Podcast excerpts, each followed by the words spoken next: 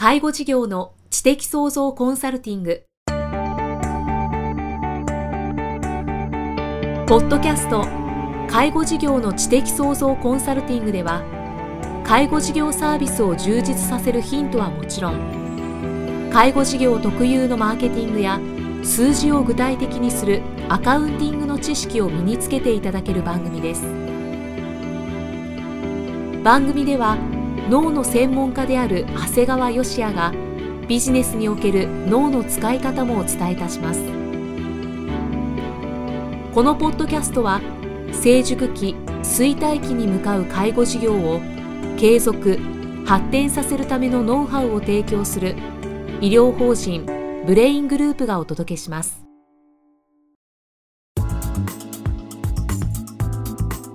ポッドキャストをお聞きの皆さん明けましておめでとうございます。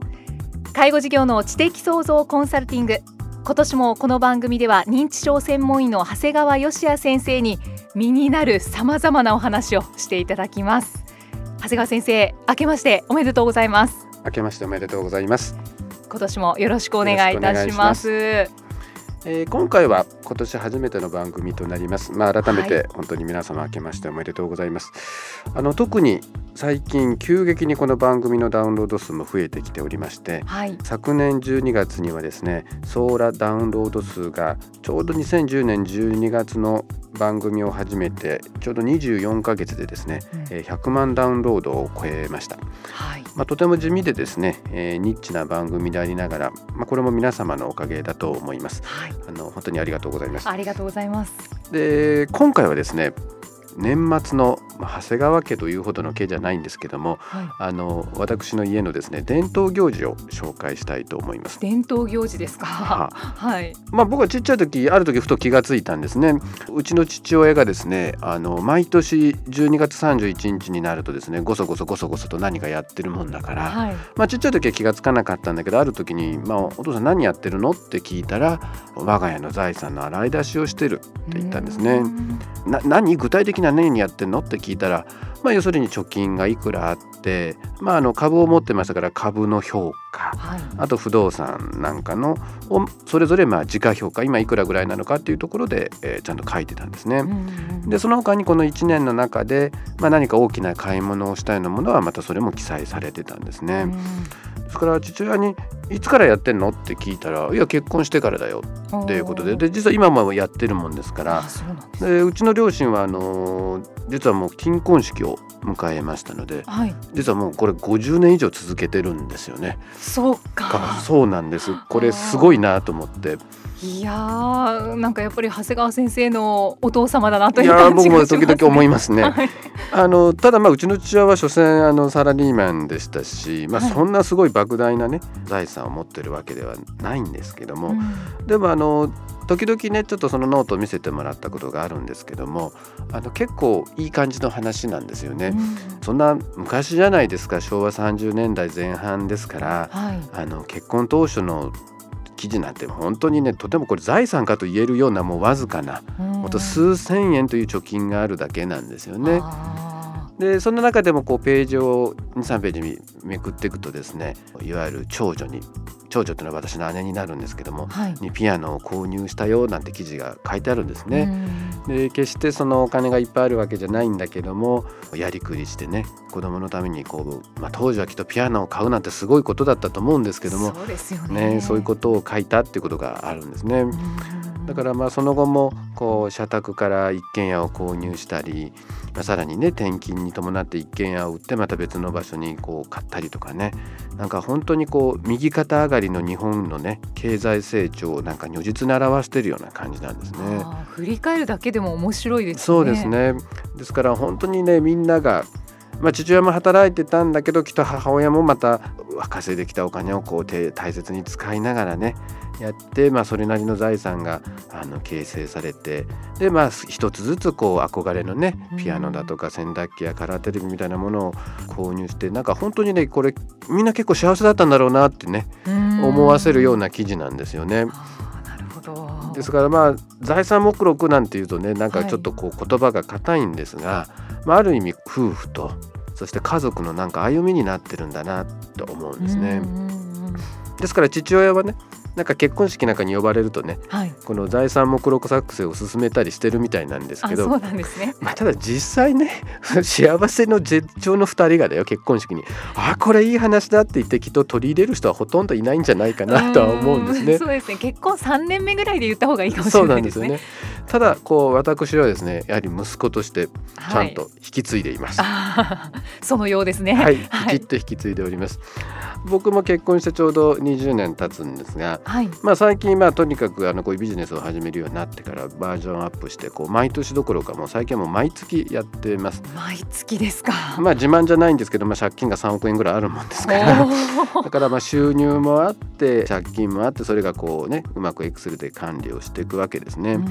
だからまあさすがにサラリーマンの方であれば年に1回でいいのかもしれないんですけども、まあこれ聞いておられる方で、まあ経営者の方なんかだと結構やっぱり借り入れを法人でしてる方もあるもんですから、やっぱり毎月やっていくのは大事じゃないかなと思いますね。なるほど、やっぱりそうですね。把握できますもんね。そうなんですね。えー、やっぱり経営者ってね、経営の自分のところの法人なんかでは当然こう貸借対照表って作ってるわけなんですけども、はい、個人は結構なおざりになってることが多いんですよね。だからやっぱりこう法人のことも全部踏まえてね、えー、個人の退職対照表を作るのもすごくおすすめなんですよね。だから仮に自分自身は法人でたくさんお金を借りているのに、まあ、個人としてそれなりのお金があったりすると結構こう無駄な派手な生活をしてしまうもんなんですねだから本当に自分の全財産要するに自分の法人で自分が保証人になって借りてるお金まで含めるとね結構全部含めてバランスシートいわゆるこの貸借対照表を作るとね、はい、実は結構マイナスになってる方が経営者って多いんですよ。本当にそこも全部含めてプラスになるまではね、はい、やっぱり経営者たるものは生活を質素にする必要性っていうのがあるし実際感じてくると思うんですね。じゃあ本当に日々の生活の見直しが出てくるってことですね。だから僕なんかでもまあそれなりの、えー、給料は取ってるもんだからそれなりにお金を使おうと思えば使えるわけなんだけどでもじゃあ待てよってお前が個人保証してる借金まで含めたじゃあ3億円まで含めてやったらどうかって全部まとめればやっぱマイナスなんですよね。だったらやっぱり生活は質素にすべきではないかなということなんですね。なるほどで少し話は変わるんですけども、はい、僕がですねこう認知症のね診察をしてる時にすごくこう重要視してる質問ってあるんですよ。はい、これがねどういう質問かっていうとこうお金の管理はできてますか？って自分でできてますか？ってことを聞くんですね。うん、で例えば今まで自分でお金の管理ができているのに急にできなくなった場合はですねこれは認知症であることが多いんですよね。へあそうなんですねただねなんか不思議となぜか認知症患者さんはもともと健康な時から金銭管理をしてなかった人が多いんです。よ。えー、つまり男性であれば、はい、いやもうこの差全部私奥さんに全部任せてたよ。また女の人であれば全部旦那さんにですね100%依存していてですね。それこそもうこの人いくら貯金があるかも全く知らないんですよっていう方が多いんですね。でこれはね本当僕からするとね、はい、これはまあ配偶者を信頼しているというよりねこれも社会人として思考停止してるんじゃないかなと思えちゃうんですよね。でこのような状態っていうのはねもうやっぱりこう見方を変えると認知症の危険因子になるですから是非、えー、聞いておられる方もですね自分の家にいくら貯金があるかわからない配偶者が全部管理しているっていう方は本当に注意が必要なんですね。かなんかもうもともと自分で考えないっていうところからまあ認知症も早く来ちゃうそうなんですよ。だからやっぱり夫婦ですからどちらかがやっぱりリーダーシップを取って管理するってことは当然あるわけなんです、うん、ただねやっぱり双方が最低限の関心は持っていく必要はあるわけですよね。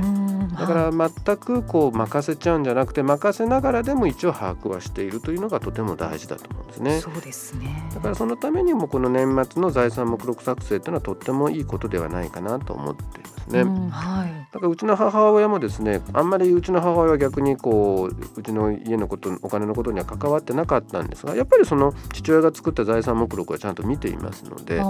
まあ、一応自分の家に何があるかってことはあの何にも知らない人はそうのうちの母親でも一応ちゃんと知ってるんですね。なんかそうやって役割を持つといいかもしれない、ね、そうなんですよだからそこで放棄しちゃいけないってことなんですね。放棄してはいけない。はいでちなみにね僕がこう常日頃言ってる遺言作成って大事ですよっていう言葉なんですが、はい、遺言作成の際にもですねこう年末の財産目録作成というのは実はすごく役立つんですよ。うんうんはい、実は遺言を作りますと言った時にじゃあ第一歩まず何をやるかっていうのはですね実は自分自身の財産目録作成を作るんですよ。ですから一度も財産目録を作ったことがない方っていうのは実はこの段階でこんな面倒くさいことできないっていうことでお手上げになる方が結構見えるんですね。ああ、それは非常にもったいないですね。あの何でもそうなんだけど、実は皆さんがいろんな事柄にですね、まあできないっていう方、じゃ実にくだらない第一歩でつまずいてる方って実は多いんですよ。だから遺言作るってすごく壮大な目標の時にですね、実は最初の一番最初の財産目録作成で、ああもう面倒くさいと終わっちゃう方って結構いるんですよね。はい、それではあまりにも、えー、寂しいと。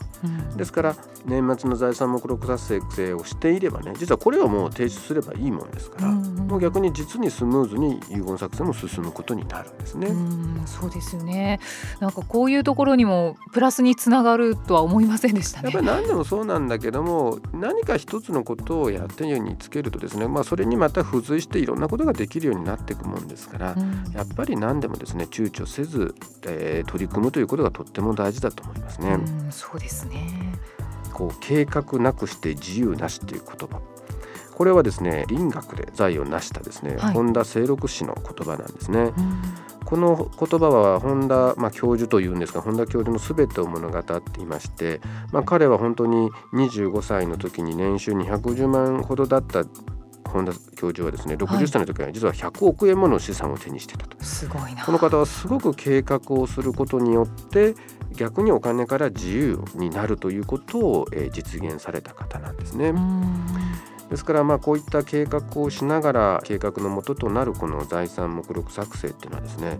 実はですね財産を増やすということだけじゃなくてね、はい、例えば自分自身が事故や病気で突然亡くなった際に家族への責任でもあるわけですね。まあそういった難しいことばっかり考えなくてもですねまあ夫婦家族の、まあ、歩みの記録としてでもですねこれはつけてもですねこれ結構楽しめるんではないかなと思っています、うん、確かにそうですね。本当にリアルな状況が目の前でわかるわけですからね、はい、ちょっと楽しみの一つにもなりそうですよね、まあ、50年とは言いませんけど20年経っただけでも結構なものにはなりますので あのまあこんな夫婦のねまあ、夫婦もしくは家族の、まあ、日記とは言わないんですけど、はい、まあ足取りを記載してもいいんじゃないですかね。うん。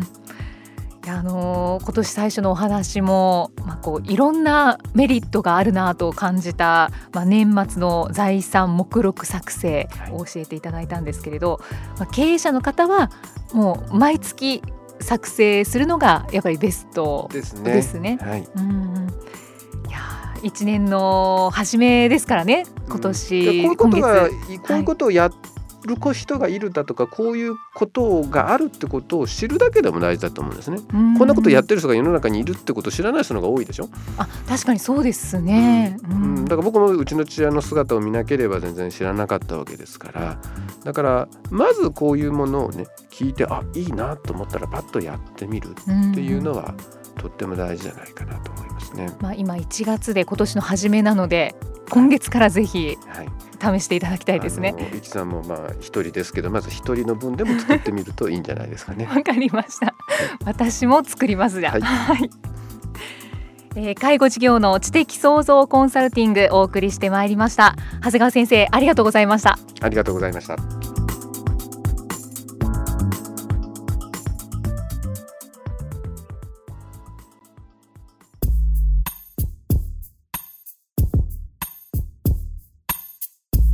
今日のポッドキャストはいかがでしたか？番組では長谷川義也への質問をお待ちしています。質問は株式会社在宅のウェブサイトにあるお問い合わせフォームからお申し込みください。サイト URL は http コロンスラッシュスラッシュ brain-gr.com スラッシュ ZAITAC http コロンスラッシュスラッシュbrain-gr.com スラッシュ在宅です。それではまたお耳にかかりましょう。この番組は提供医療法人ブレイングループ